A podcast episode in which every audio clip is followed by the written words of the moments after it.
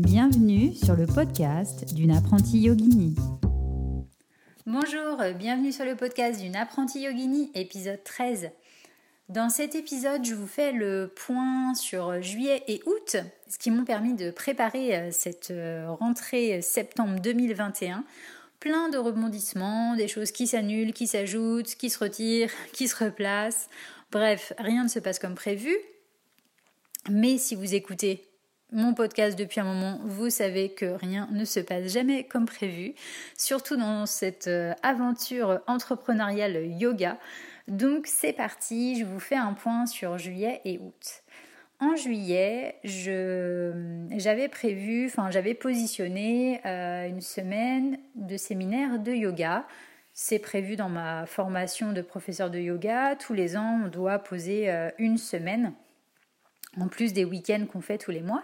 Et donc là, j'avais pris juillet pour m'octroyer des vacances en même temps. Je me suis dit, je vais allier l'utile à l'agréable. Donc, euh, première semaine euh, de, séminaire de yoga, début juillet. Et juste avant de partir en séminaire, je ne sais pas pourquoi, j'ai envie de trouver un contact euh, pour avoir une salle à côté de chez moi. Donc euh, voilà, j'envoie des messages au hasard et je finis par trouver un contact d'une personne juste à côté de chez moi qui a une salle dans un cabinet euh, où il y a une kinésiologue et une psychologue.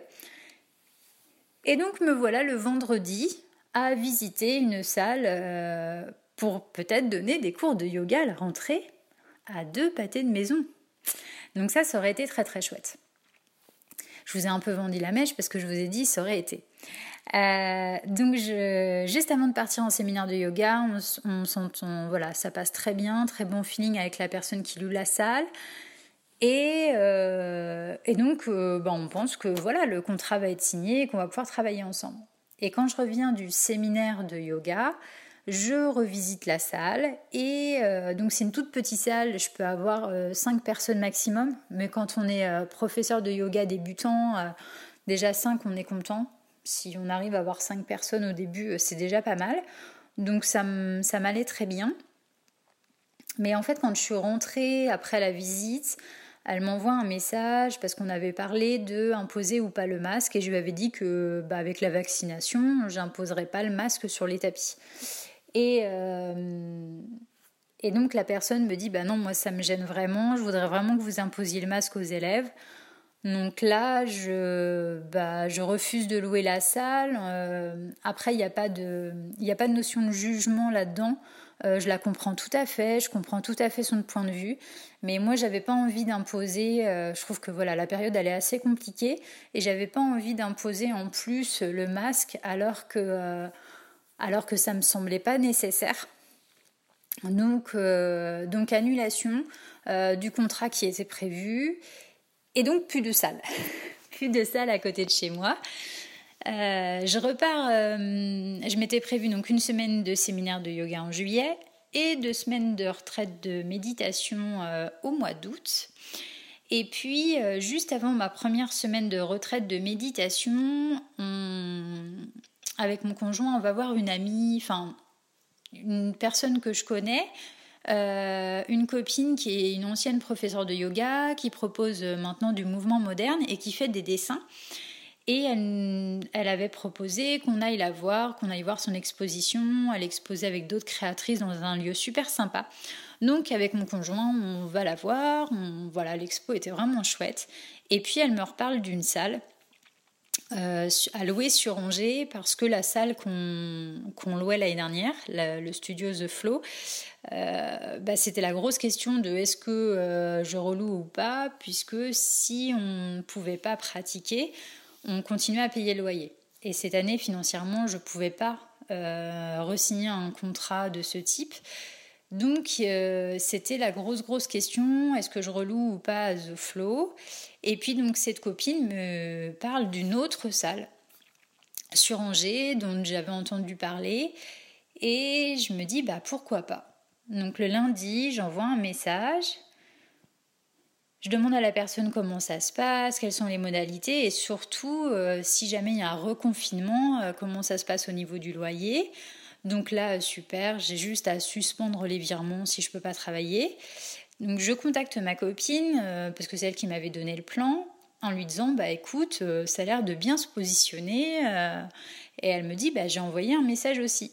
Je bah alors ça c'est top. Donc on se, met d'accord pour euh, négocier, euh, la salle ensemble, visiter la salle ensemble, et puis euh, bah, à la fin de cette semaine-là, on signe le contrat. Et à la fin de cette semaine-là, c'était la semaine de retraite de méditation. Donc je faisais en parallèle la semaine de retraite de méditation. C'était une semaine de retraite que je pouvais faire à la maison. Je la faisais via Zoom. Donc je pouvais gérer les deux en parallèle. Donc les deux se sont gérés en parallèle. Et puis, euh, et puis, si c'est ça, en fin juin, mais je crois que je vous l'avais dit, on m'avait proposé de reprendre des cours, euh, un cours de yoga. Alors c'est pas dans le village où j'habite, mais le village juste à côté. Et donc on m'avait proposé de reprendre un cours de yoga là-bas. Donc top.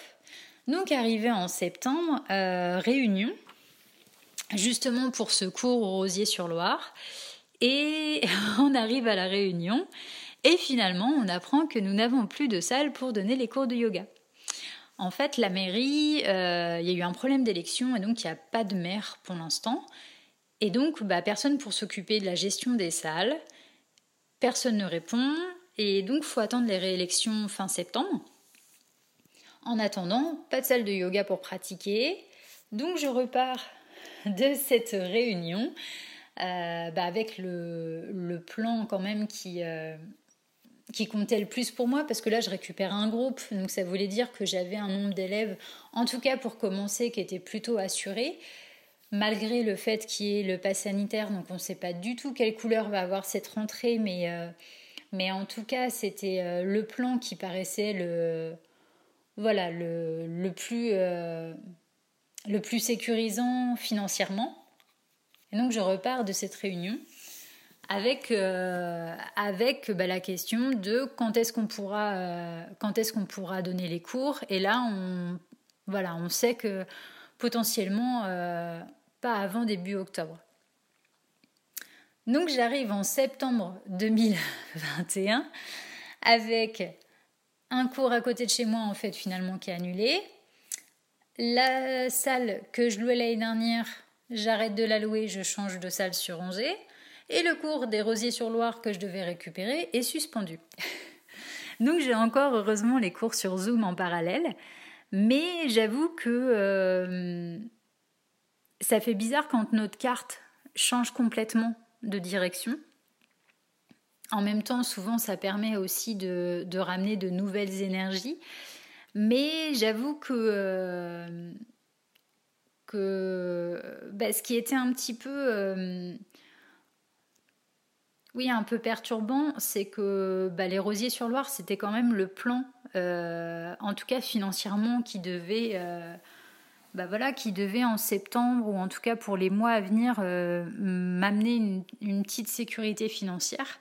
Et du coup ce plan là il saute. Donc je reviens à zéro Sachant que comme euh, voilà, j'ai commencé euh, l'entrepreneuriat en septembre l'année dernière, pour l'instant, j'ai pas encore euh, voilà un groupe d'élèves qui me suivent, même si j'en ai quelques-uns.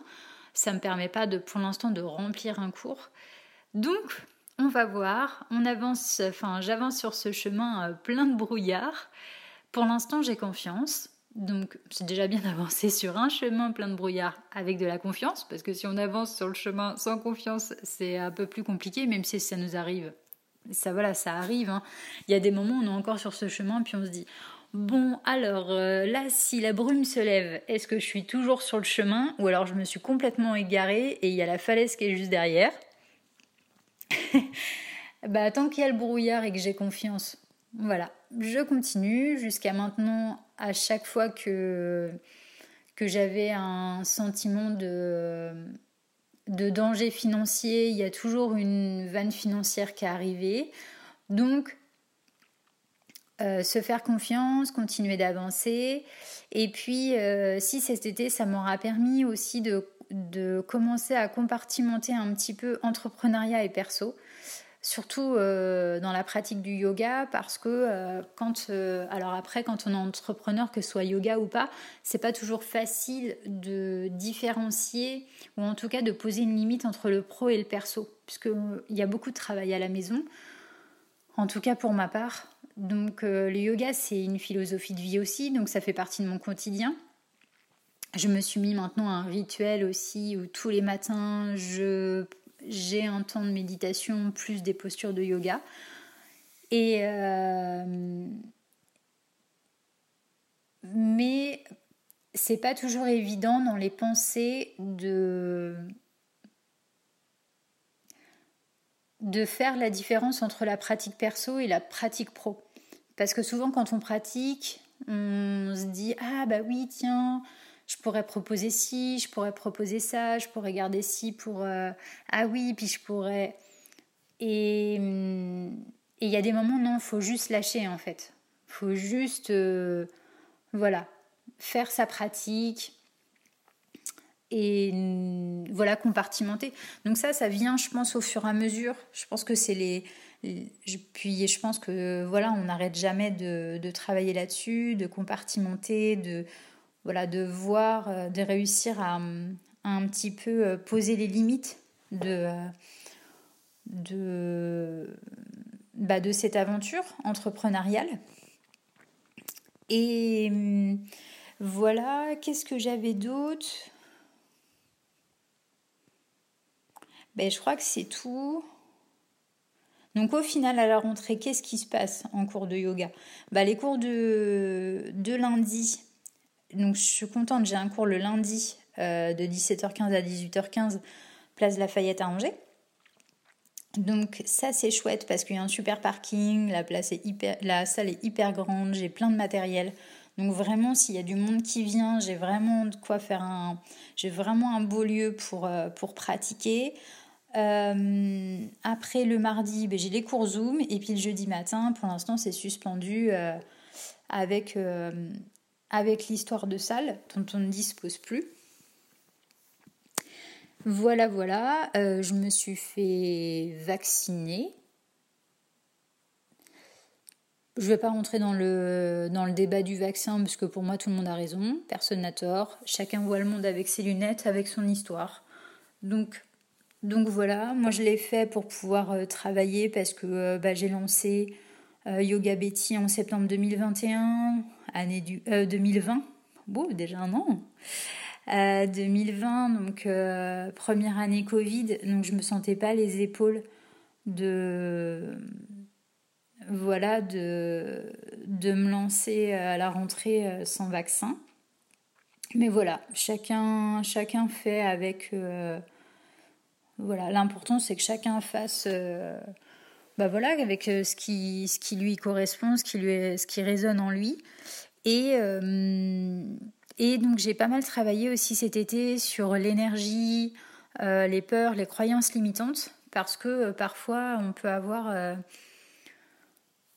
son projet et puis finalement avoir du mal à le faire naître parce que il y a quelque chose en nous qui le retient, qui, qui a envie d'y aller mais qui sont un peu bloqués. Donc j'avais envie de travailler sur les énergies et donc là on va arriver au yoga plus. Dans la partie Yoga Plus, j'ai regardé une vidéo qui m'a beaucoup parlé, qui s'appelle La clé de votre énergie, qui est un échange en fait entre euh, Natacha Calestrem et euh, Fabrice Midal. Et très très intéressant, La clé de votre énergie, c'est aussi un livre de Natacha Calestrem. Et j'ai beaucoup aimé, j'ai fait, j'ai, voilà, je, il y a certaines, il y a certains de ces protocoles que j'intègre à ma méditation le matin.